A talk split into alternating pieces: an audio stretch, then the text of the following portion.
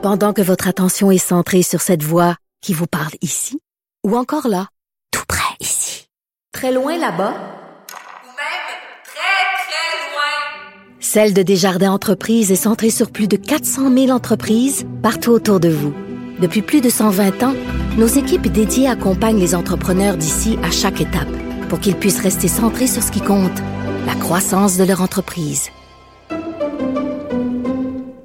IGA est fier de présenter l'émission À vos affaires. Pour économiser sur votre panier d'épicerie, surveillez les offres et promotions de la circulaire disponible à IGA.net chaque semaine. IGA, vive la bouffe et les bonnes affaires.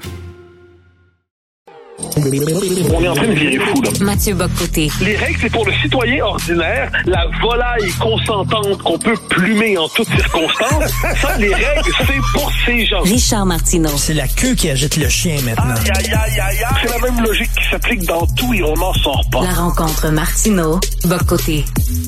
En fin d'émission, on va parler le vers 11 heures. C'est notre rencontre avec Marie Monpetit et Jean-François Lisée. Bien sûr, je vais revenir avec Jean-François sur sa chronique de vendredi dans le Devoir fait beaucoup de vagues. Il a reçu des témoignages de plusieurs enseignants qui affirment qu'il y a des élèves euh, immigrants euh, ou qui appartiennent à d'autres communautés qui sont pas de souche et qui dénigrent de plus en plus la culture québécoise, les Québécois de souche en disant on n'a pas de culture nous autres, on parle n'importe comment, on élève mal nos enfants, etc.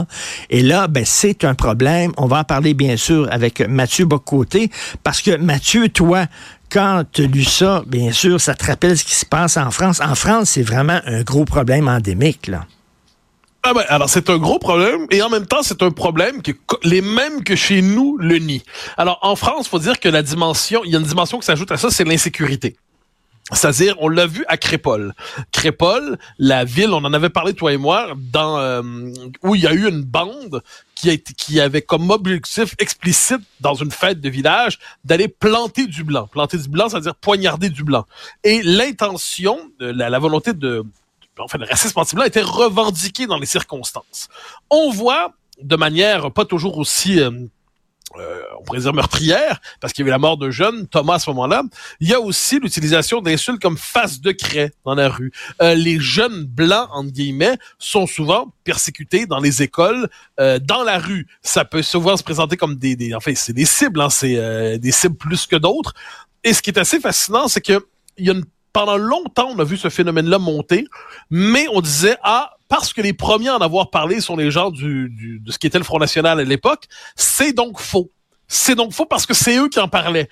Ensuite, je me rappelle qu'autour des années 2000 quelques, j'ai pas la date exacte en tête, il y avait une pétition une lettre signée par Finkielkraut, par Jacques Julliard et quelques autres qui s'étaient inquiétés. Dit euh, il faut s'inquiéter du racisme qui cible les Juifs, il faut s'inquiéter du, euh, du racisme qui peut cibler les musulmans ou les Arabes, mais il faut aussi s'inquiéter du racisme qui cible les Blancs. Puis on avait dit non, c'est anecdotique.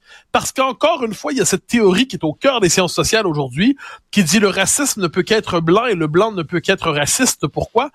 Parce que le racisme, c'est pas la haine raciale. Le racisme, c'est un système de domination qui serait consubstantiel à la civilisation occidentale. Et même quand des minorités, entre guillemets, se comporteraient de manière qu'on dirait raciste, c'est qu'en fait, ce serait une forme d'autodéfense contre, contre une société qui les pousserait vers là. Je note que dans l'article de l'Isée, on voit que cet, argument-là est mobilisé, c'est-à-dire par certains qui disent s'ils ne se sentent pas québécois, c'est parce qu'on les rejette. Euh, s'ils se rejettent le Québec, c'est parce qu'ils ont d'abord été rejetés. Donc c'est toujours euh, il y a une forme de, de, culpabilité structurelle associée aux majoritaires. Mais en France, ce racisme anti-blanc, il est présent. Il est ressenti notamment, faut bien le dire, par les femmes souvent, parce qu'on prête aux femmes blanches entre guillemets, puis j'utilise ces mots-là avec beaucoup de, de, guillemets parce que les catégories raciales ne nous plaisent pas, mais souvent comme des femmes de petite vertu, hein, des femmes légères, des femmes qu'on peut facilement. Et on l'avait Oui. vu, soit dit en passant, à Cologne aussi, mais ça c'est en Allemagne. Donc non, c'est un phénomène qui existe aussi en France, mais beaucoup plus radical que chez nous parce qu'il y a une dimension physique et violente. Ensuite, chez nous, la tragédie, c'est qu'on est dans un peuple qui, lorsqu'il se fait expliquer qu'il n'est rien, se rappelle rappelle qu'on lui a dit ça pendant plus de deux siècles, il a tendance à se mettre d'accord avec celui qui fait son procès. Et là, euh, la question à 100 000 dollars, Mathieu, c'est à partir de combien d'anecdotes on peut parler d'un- d'une tendance, tu comprends? Parce que Ah, c'est ben, ça qu'on va se dire, là. on va dire, ah ben Jean-François a reçu comme ça sur Internet des, des témoignages de certains enseignants, mais bon, c'est anecdotique, c'est certain qu'on va nous dire Ouais, ça. ouais. Je connais cette théorie. Euh, en fait, tu, il suffit de rappeler, je le disais autour dans mon édito, euh, le livre de Akash Virbocci, Ra- euh, Rhapsodie québécoise. Et il racontait là-dedans, on est quelque part, ça se passe dans les années 2000 ou peut-être même 90, euh, dans une école secondaire, il y a une fête, euh, c'est une espèce de fête interculturelle. Puis là, il y a un groupe qui fait des danses. Et ces danses-là, il en fait pour chaque communauté culturelle. Chaque communauté applaudit sa propre danse. Puis quand à la fin, le groupe dit on va faire une danse pour les, les Canadiens français, les Québécois francophones, les Québécois de souche, on sait plus comment les appeler. Eh bien là, euh, on va faire ça. Et là, toute la salle se met à huer, puis à rire et puis à être très agressive parce que c'est la culture qu'on ne saurait célébrer ce que dit Lisée dans son papier, puis je vais revenir sur la France ensuite, mais ce que dit dans son, Lisée dans son papier, ce qui est frappant, puis soyons honnêtes, c'est qu'on le savait déjà depuis longtemps. Moi, je parle de ça depuis longtemps, mais puis ils sont plusieurs à parler de ça depuis longtemps. Mais l'originalité du texte de Lisée, c'est d'accumuler toutes ces anecdotes, justement, qui n'en sont pas, qui sont en fait des symptômes d'un rejet plus profond des Québécois francophones dans leur propre pays. Et ça, je pense qu'en France, de la même manière, c'est toujours la même théorie, on appelle ça le fait divers. Parce que pendant longtemps, devant ces phénomènes, surtout qui étaient liés à l'insécurité en France, on disait ça n'a pas lieu, c'est un sentiment d'insécurité. Quand il n'a plus été possible de dire que c'est seulement du sentiment, presque une forme de paranoïa, d'illusion, eh bien, on a dit, ah, mais OK, c'est vrai que ça existe, mais c'est des faits divers. Donc, quand on dit que c'est un fait divers, on le mentionne parce qu'on peut pas le mentionner, mais au même moment, on nous explique qu'il veut rien dire, donc passer à autre chose. Mais quand les faits divers s'accumulent, ben, il y a une, une, tendance sociale qui se dévoile. Et ça, c'est tout l'enjeu du récit médiatique. Est-ce qu'on est capable de nommer les choses? Est-ce qu'on est capable de voir, de refuser de concasser, de fragmenter le réel en milliers et milliers et milliers de faits divers? Est-ce qu'on est capable de nommer la réalité qu'on a sous les yeux? C'est autre chose.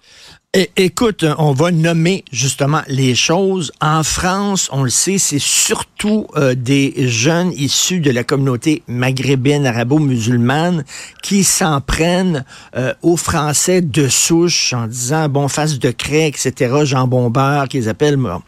On sait qu'il y a tout un passé aussi en France de colonialisme. Ils avaient colonisé, bon, bien sûr, euh, l'Algérie, puis tout ça. Il y, a, il, y a des, il y, a, des, tensions entre la communauté wow. maghrébine arabo-musulmane et la France. Bon, euh, c'est pas nous autres, on a, on, on a colonisé rien, personne. Est-ce que, est-ce qu'on peut dire que c'est aussi euh, circoncié à la, euh, circonscrit à la communauté euh, arabo-musulmane? On, on le sait pas selon le texte de l'Élysée.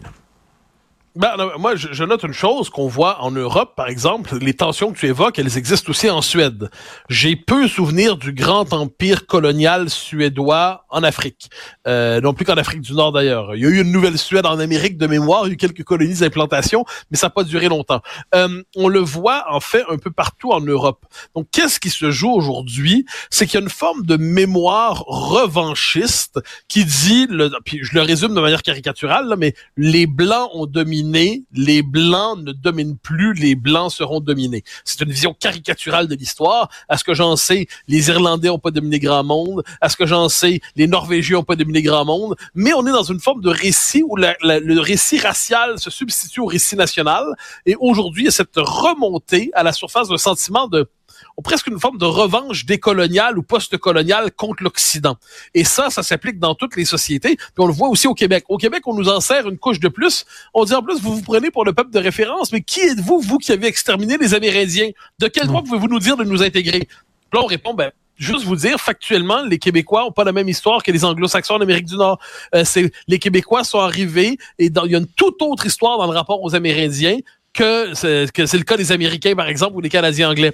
Bon, et là, euh, mais on va nous dire, arrêtez ça, ça nous intéresse pas du tout. Ça nous votre histoire ne nous intéresse pas. Puis on ajoute à ça une dimension qui est importante, euh, parce que c'est puisqu'on est blanc, on ne saurait être que colonisateur. Puis s'ajoute à ça le fait aussi que puisqu'aujourd'hui on tient plus compte justement des nations, eh bien euh, on pousse en fait l'ensemble des minorités qui, qui arrivent, des minorités, des communautés issues d'immigration qui s'installent chez nous, on les pousse à s'identifier souvent, on l'a vu au moment de Black Lives Matter, aux Noirs américains.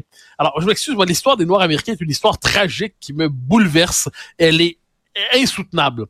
Mais les, par exemple, les gens de la communauté, de communauté euh, je vois, haïtienne ou des Africains qui s'installent au Québec, c'est pas des descendants de l'esclavage tel qu'il s'est pratiqué aux États-Unis. Hmm. Ce sont des gens qui sont des descendants de réfugiés politiques qui se sont installés au Québec, qui les a accueillis à bras ouverts parce qu'on s'est dit, ben, on a des francophones avec nous. Donc là, un moment donné, euh, il la couleur de peau chez certains se substitue à la conscience nationale. Puis dans une société de plus en plus tendue, eh bien, ça devient une forme de, de, de, de conflit qu'on n'ose pas nommer. Je comprends qu'on est mal à l'aise par rapport à ça parce que c'est pas le genre de truc qu'on aime dans une société. Mais ce qu'il faut voir, c'est qu'aujourd'hui, puis Lisée parle d'identité anti-québécoise. Moi, je vais plus loin. Je parle de racisme anti-québécois.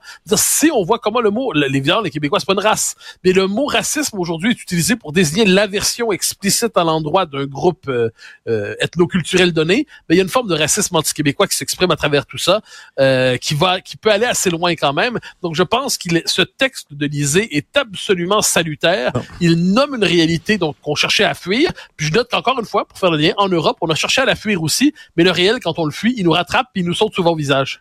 On les appelle les Québécois de souche, les Keb. Et euh, dans le texte de Lisée, il cite cette enseignante qui dit, bon, il y a un étudiant qui a dit, euh, vous élevez mal vos enfants, les Keb, vos filles sont des traînées, vous n'avez pas de culture, tout ça. Mais tu sais que ce discours-là, euh, malheureusement, il est aussi adopté par certains Québécois de souche. Là, Bien en sûr. disant, et là, je, je note, je cite dans ma chronique d'aujourd'hui, euh, le pivot. Le pivot, c'est un journal qu'on peut trouver sur Internet, un journal de la gauche radicale. Il y a une fille qui euh, s'appelle Judith Lefebvre et elle a écrit Le choix du Québec, c'est l'isolement et la médiocrité. Le Québec a un problème de suprémacisme blanc. Donc, au Québec, on est médiocre et on est fondamentalement raciste. Et elle, ben, c'est une blanche francophone de souche qui dit ça. Là. Ouais, de, de, de mémoire, si je me trompe pas, c'est une militante trans aussi, euh, pour avoir un portrait complet, si je ne me trompe pas.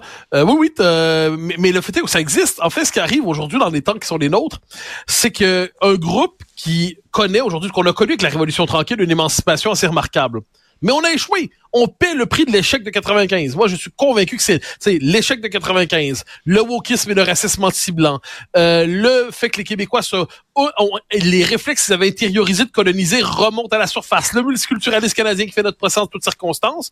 Mais qu'est-ce qu'on voit? Eh bien, il y a une partie des Québécois francophones qui intériorisent ce discours pour se hisser moralement. C'est une forme, c'est pervers en fait. C'est qu'on on se dit, je ne regardez à quel point j'appartiens pas à cette bande de tarés de ploucs. Regardez comme moi, je ne suis pas de cette bande d'attardés mentaux, de, de, de, de, de fangeux et de bouseux qui sont enfermés dans une culture de la suprématie blanche. Moi, je suis moralement supérieur. Je me trouve beau de me trouver si laid. Je me trouve grand de me trouver si petit. Bon, mais ça, on le voit un peu partout en Occident, mais chez nous, il y a un effet amplificateur et multiplicateur du fait que les Québécois sont historiquement décolonisés, puis il en faut pas beaucoup pour que ça remonte à la surface. Et j'ai l'impression que c'est cette espèce de procès, de, de, de procès que se font toujours les Québécois eux-mêmes en se disant, on est peut-être de trop, on est peut-être intolérant, on est peut-être intransigeant, tout ça. Eh j'ai l'impression que ça, ça on est très facilement sensible à ce discours qui remet en question notre légitimité même, notre droit d'exister. Euh, écoute, euh, ça fait énormément à réagir et je suis allé sur le site, euh, bien sûr, euh, pas du devoir, mais en fait, euh, sur, tu sais, parce qu'il a mis, lui, sa chronique sur les médias sociaux, Jean-François Lisée, et là, il y a des gens qui ont répondu à la chronique et écoute, j'en ai lu des, des, des vertes et des pas mûres, là, des gens qui disent, ben moi aussi, je déteste les kebs, puis je trouve que ça n'a pas de bon Ah, sens. Il y a quelqu'un qui écrit Montréal est pas assez bilingue. Je suis allé à Montréal, moi, puis j'ai pas aimé ça parce que euh, j'ai- subi la discrimination parce que je ne parlais pas français. Écoute, ça Oui, m'étonnerait. qu'on on est trop. On est, on est là et on est trop. faut juste comprendre que pour certains, pas tous, hein, on s'entend bien, mais pour certains, nous sommes de trop chez nous. On est passé de 1962 à mettre chez nous à 2024 de trop chez nous. Il y a un livre qui traîne sur mon bureau là, que je dois terminer. Ça fait 5, 6, 7 ans, je pense, que je, dois le terminer. J'en écris d'autres plutôt que de le terminer. Le titre, c'est De trop chez nous, une histoire récente de l'identité québécoise. Hein? C'est un gros bouquin où je raconte comment il y a une forme d'expulsion symbolique des Québécois francophones de leur pays à partir non seulement de 95, mais ça s'est réactivé à partir de la deuxième moitié des années 2000. Et plus les Québécois francophones voulaient reprendre en main leur destin, puis ne serait-ce que critiquer le multiculturalisme canadien, plus on leur disait, vous n'êtes qu'une communauté ethnique parmi d'autres dans le Québec pluriel, dans le Canada pluriel, et dès lors que vous contestez ce statut, vous basculez dans le racisme, la suprématie blanche, et ainsi de suite.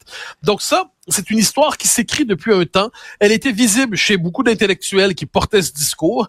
Mais là, ce qu'on voit, c'est que ça mord dans la culture, ça mord au quotidien, ça mord dans les rapports sociaux. La nouvelle manière de dire speak white, c'est de dire racist. Et puis la nouvelle manière de traiter les Québécois de frog puis de Pepsi, c'est de les traiter de kebs.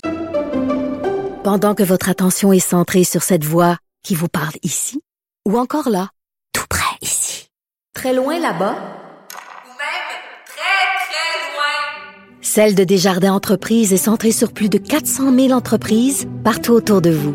Depuis plus de 120 ans, nos équipes dédiées accompagnent les entrepreneurs d'ici à chaque étape pour qu'ils puissent rester centrés sur ce qui compte, la croissance de leur entreprise.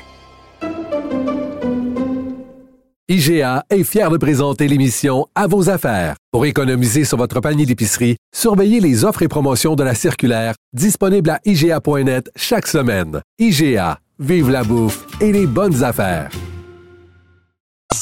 Écoute, euh, j'ai eu un, rapport, euh, un documentaire en quelques parties euh, qui a été présenté au rendez-vous du cinéma québécois qui parle du phénomène de radicalisation au cégep Maisonneuve. On le sait, là, il y avait Adil Sharkawi Ah ouais, ouais, ouais. qui était là.